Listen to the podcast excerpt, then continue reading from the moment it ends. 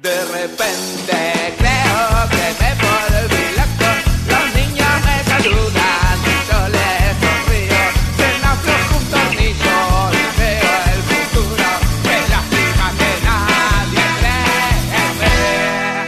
Y al darme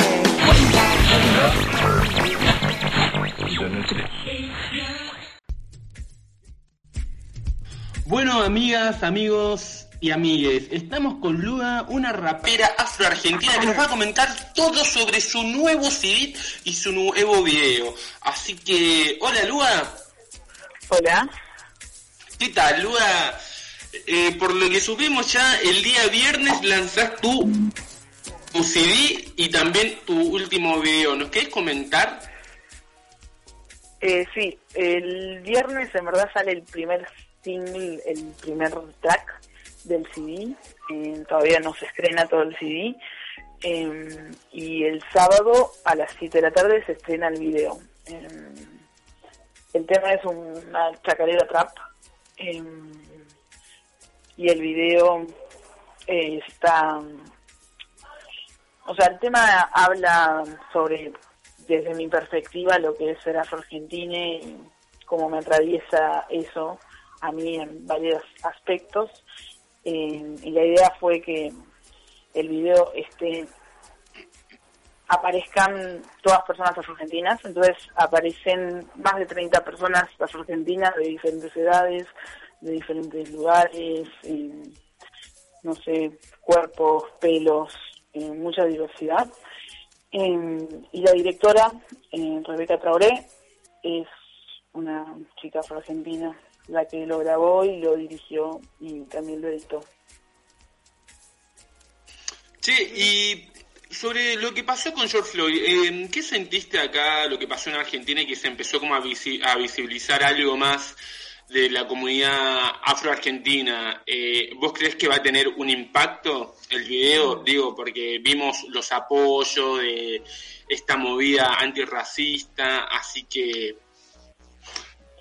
el impacto... Eh, no sé, para mí esto, todo lo que pasó es pura careteada, no sé, no, no es algo nuevo. Nosotros venimos gritando esto, nuestros, no sé, ancestres vienen gritando de esto hace un montón de tiempo y no es que ahora porque, no sé, se puso de moda, la gente empezó a seguir gente afro, se dio cuenta que hay racismo, se dio cuenta que hay personas negras acá, pero no es algo nuevo.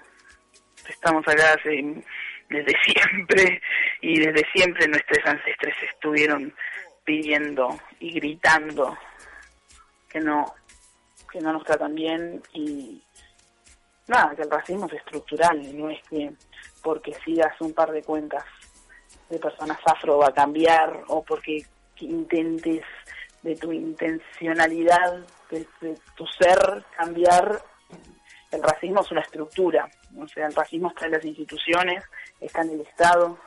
en- Nada, entonces no sé, para mí todo esto fue como un boom de, de mucha gente muy careta hablando de racismo. Claro, y mucho contame,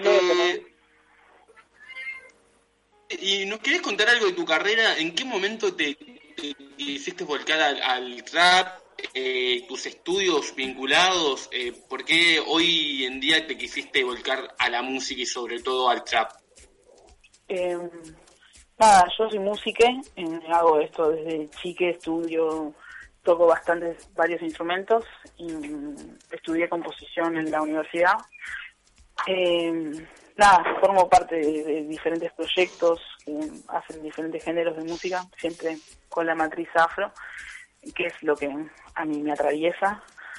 Eh, pero básicamente el rap me gusta porque me gusta, el- desde siempre me gustó el hip hop, el rap, eh, y el trap es como las nuevas métricas y otro otros beats entonces me re, me receba y siempre me cebó Em, y nada me pasó que veía acá todos los toda la gente blanca haciendo trap así viste como si no importara nada como haciéndolo porque pueden y diciendo unas cosas horribles, tipo siendo re racistas, fingiendo ser negres básicamente, tipo diciendo nigas.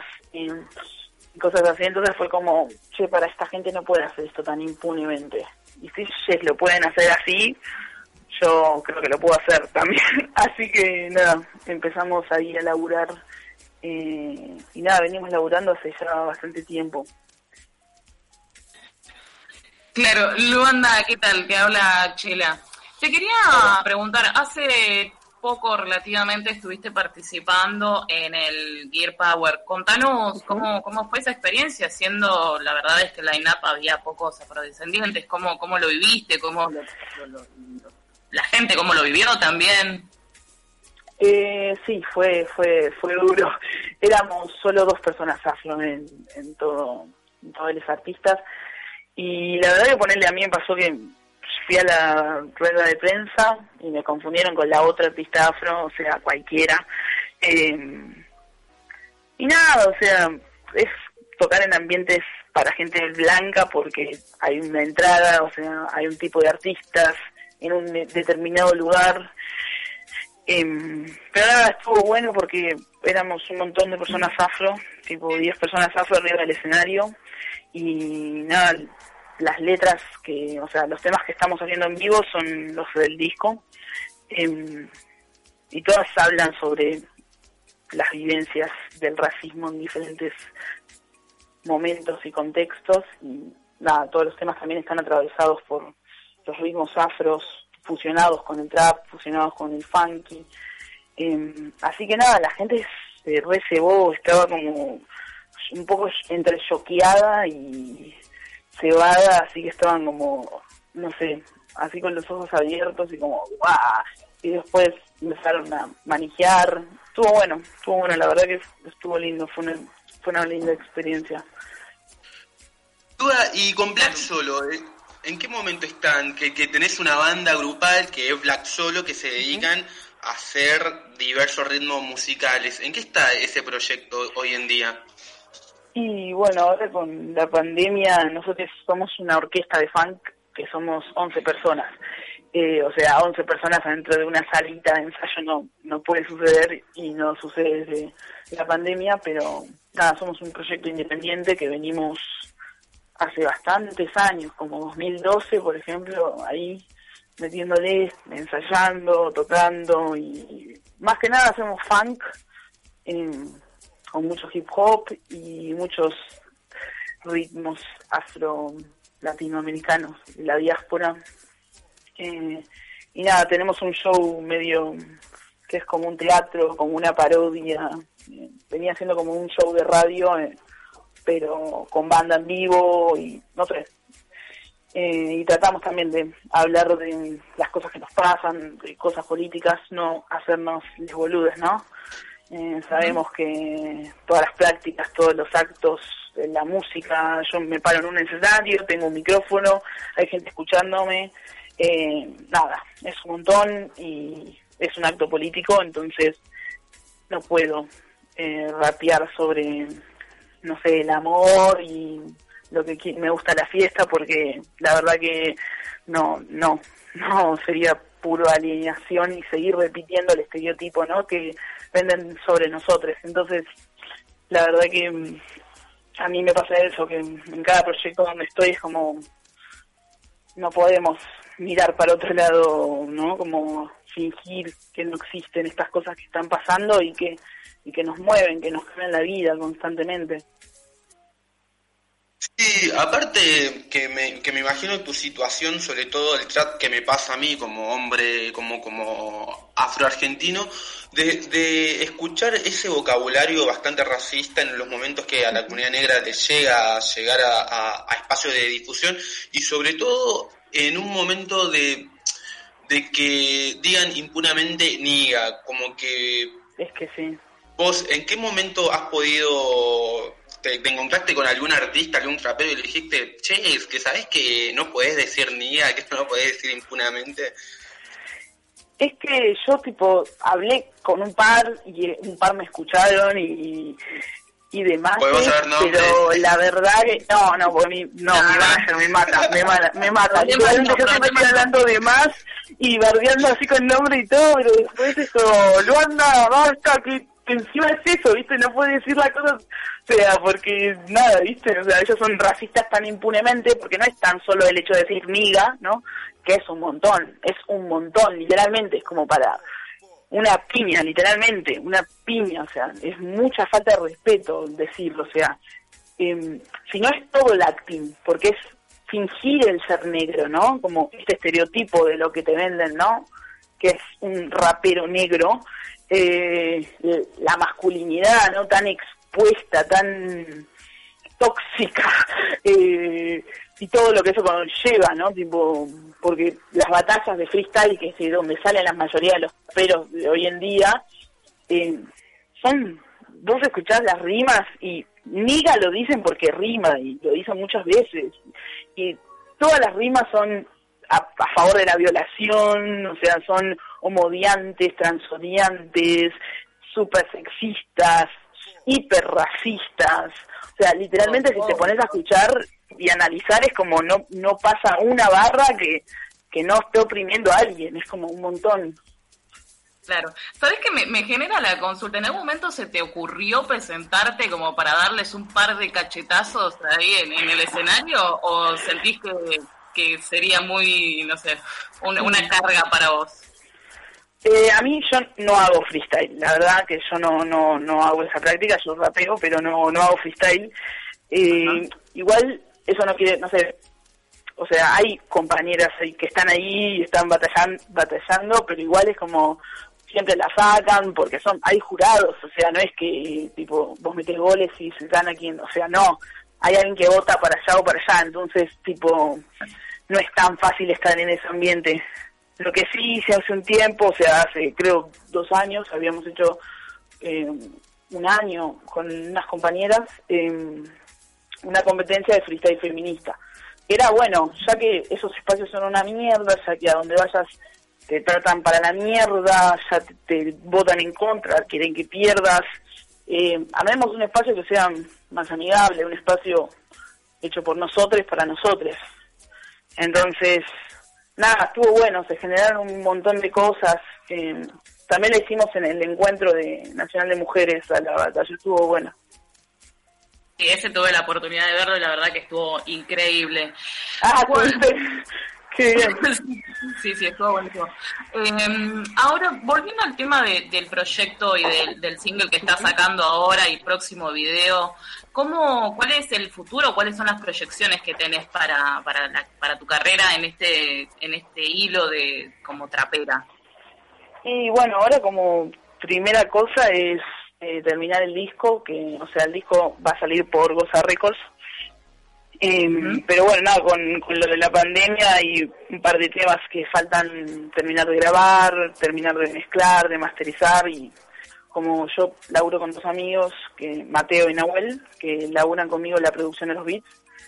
Los beats tienen no solo beats, cosas de computadora, sino que a mí, como soy compositor y me gusta pensar y flashar un montón de cosas, todos los beats tienen grabado diferentes percusiones, con diferentes percusionistas, tiene grabado pianos, tienen grabado vientos, entonces también eso también lleva un trabajo, mucho trabajo de edición, eh, y después que eso, un trabajo de mezcla y un trabajo de máster, y yo, tipo, con nuestro equipo somos muy, muy, muy específicos, entonces nos gusta estar ahí, entonces ahora con, con la pandemia no, no podemos estar más en el estudio, pero entonces nada, estamos ahí como como primera cosa queriendo viste terminar el disco para poder largarlo todo el disco eh, también justo antes de la pandemia íbamos a tocar en, en la cúpula del CCK, íbamos a estrenar banda porque yo armé un proyecto de la banda de trap em, para no sonar solo con DJ.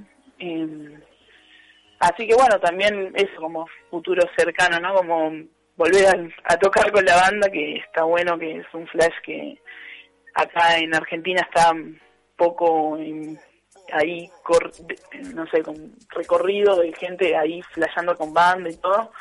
Así que, nada, eh, con ese laburo de terminar el disco y volver a los escenarios.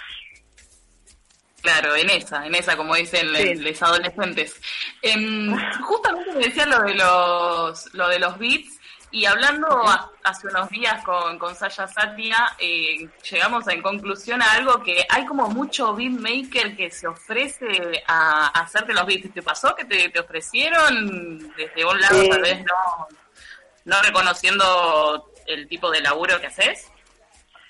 No, no, la verdad es que no. O sea, todos los beats que estamos haciendo son eso que, que contaba antes, ¿viste? Como mucho laburo, mucho laburo de grabar músicas, o sea, con sus instrumentos acústicos, entonces eso, mezclarlos y editarlos, entonces son beats muy muy específicos, la verdad, que solo hay un, un solo beat en, en todo el disco que es de otro, de otro pibe, em, que hizo un beat muy flashero, es un chico brasilero, eh, pero después todos los beats los venimos armando nosotros ahí a puro pulmón, a puro grabar amigues tocando y después manejando mucho ahí en la compu.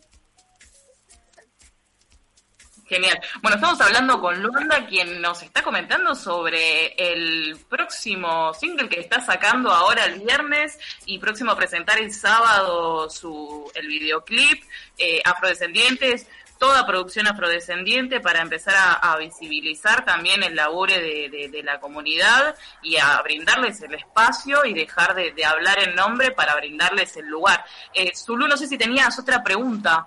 Sí, te quería comentar sobre este tema que, que es está buenísimo que las voces sean más diversas, de empezar a ver a, a traperos, a graperes afro, porque la verdad que choca mucho ver esos estereotipos de, eh, de la cadenita, que, debe, que tenés que, hablar así, vestir así como un estereotipo que no está bueno y que algunos se lo intentan de, decir como, che, ¿por qué no haces esto? Eh, la música, últimamente, ¿te ha llegado alguna inspiración, eh, no sé, ¿Qué te parece esta revolución del rap brasileño que ya le, empezó a poner una carga social bastante pesada, digo, empezar a escuchar en una lengua algunas referencias, empezar, porque lo que es la música te transmite muchos valores que a uno lo empoderan de diversas maneras. Es que sí. Eh, o sea, a mí me pasa que, tipo, siempre me gustó la música así, no tan solo como música, como no sé, como me gusta la composición, me gustan los instrumentos acústicos, pienso en la música desde un montón de aspectos. Eh, y más con los MCs, tipo, no sé, el rap surge de un lugar de, batalla, de revolución, de, de, de ahí, de las raíces guerrera, es revolución. Entonces, para mí, hacer rap no es cualquier cosa, no es que significa cualquier cosa. Eh, escucho bastante Brasil porque, nada, tengo una relación con su música y eh, muy directa, entonces, tipo, nada, Brasil tiene un nivel de música impresionante, o sea, hay un respeto con la música, hay una calidad de música y un amor por la música propia que, no sé, hay rapes como Marcelo de Dos que tipo fusionan el samba con el hip hop y tienen una orquesta, es como un level de, de, hip hop, la verdad que nada, con, comparando con la escena de acá, pensando la escena de acá, es como, no sé, están, no sé, mil años luz adelante, es como están en otro level. Em, pero también hay un montón de raperes en, que cantan, que rapean en, castellano. Por ejemplo, para mí, o sea, ídoles máximes son Crudes Cubensi, que son cubanes.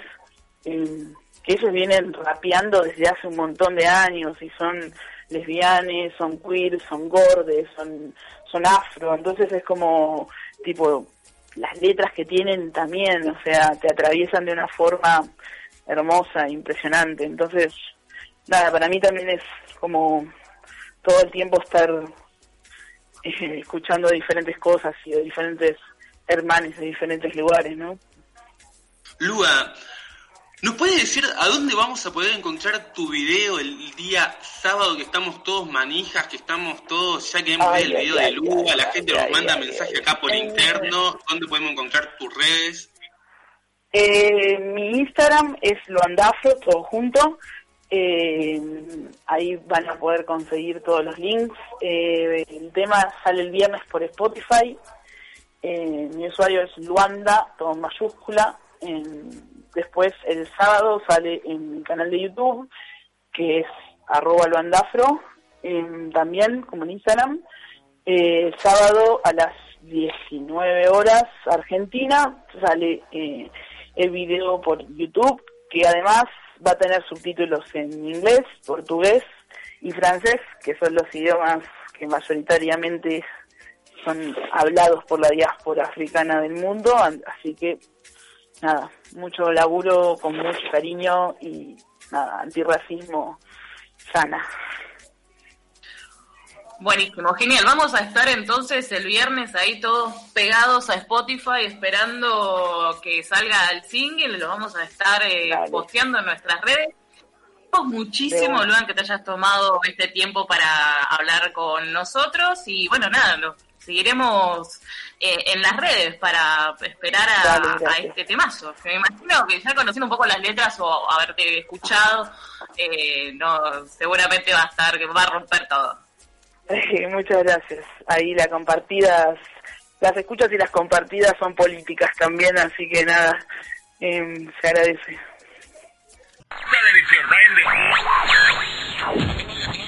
en este programa.